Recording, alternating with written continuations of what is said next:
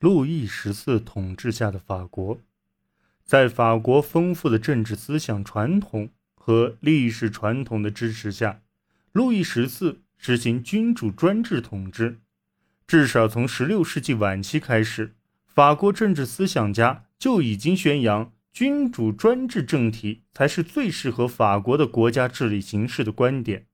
法国是西欧最大、人口最多的国家，它拥有约。两千两百万人口，在数量上超过了其主要竞争对手西班牙，而西班牙只有八百万人。与之相比，荷兰共和国、英国和爱尔兰等国家也相形见绌。虽然管制如此大量的人口本身就是一个艰巨的任务，但政治倒台这个一直都存在的威胁，令统治。变得更加困难。十七世纪二三十年代，叛乱频发。一六四八年至一六五三年，当路易十四还小的时候，他和他的母亲摄政王奥地利的安妮面临愈发扩散的起义。这场起义被称为投石党运动。在以后的岁月里，起义证实了路易十四的想法：君主制薄弱。则内战和叛乱兴盛，其推论是不言而喻的。只是完全实行君主专制，法国才能繁荣和稳定。路易十三于一六四三年去世，当时的路易十四只有四岁。奥地利的安妮从那时起开始摄政，一直持续至一六五一年。期间，他十分依赖生于意大利的首相。欧基主教马萨林，正是马萨林让年轻的国王做好了执政的准备。在马萨林于1661年去世后，路易十四废除了首相的职位，并开始亲自执政。他将每天的大部分时间花在与部长们开会、研习政府文件和满足各类行政需求上。不管路易十四还有其他怎样的缺点。但他不可能因懒惰而被批评。他是欧洲历史上最勤奋的君主。在政策制定方面，路易十四亲力亲为，只听取少数顾问的意见。这些顾问大多来自科尔伯家族、勒泰利耶家族和菲利波家族，拥有各自的追随者，形成了类似寡头政府的形式。他们秘密地与国王商讨政策，但决定权只在国王一人。其他一些委员会则负责执行政策，但这需要得到市级议会和省级议会的配合。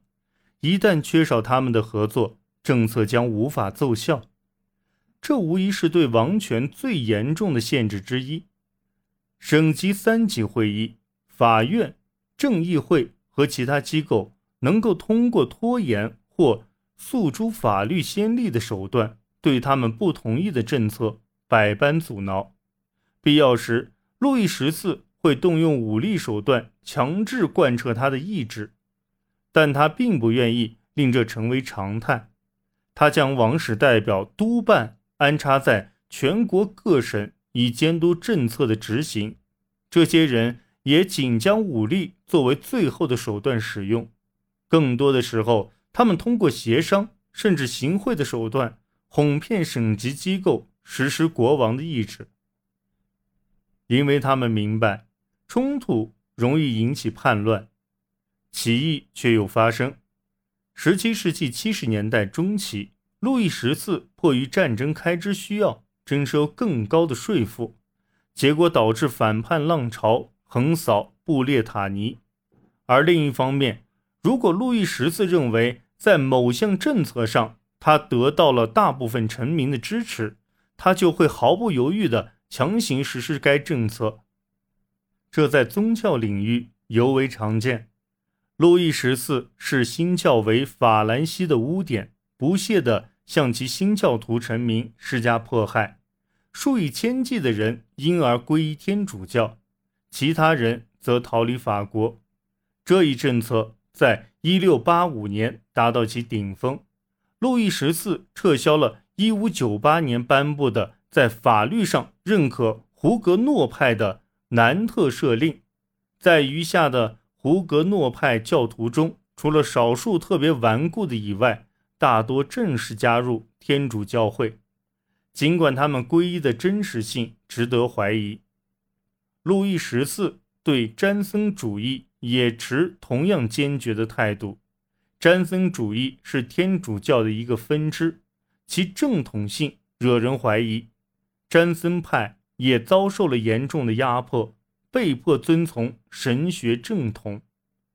路易十四意识到自己有责任令臣民的物质条件得到改善。在17世纪60年代，他授权首席部长之一让·巴蒂斯特·科尔伯特进行金融经济改革。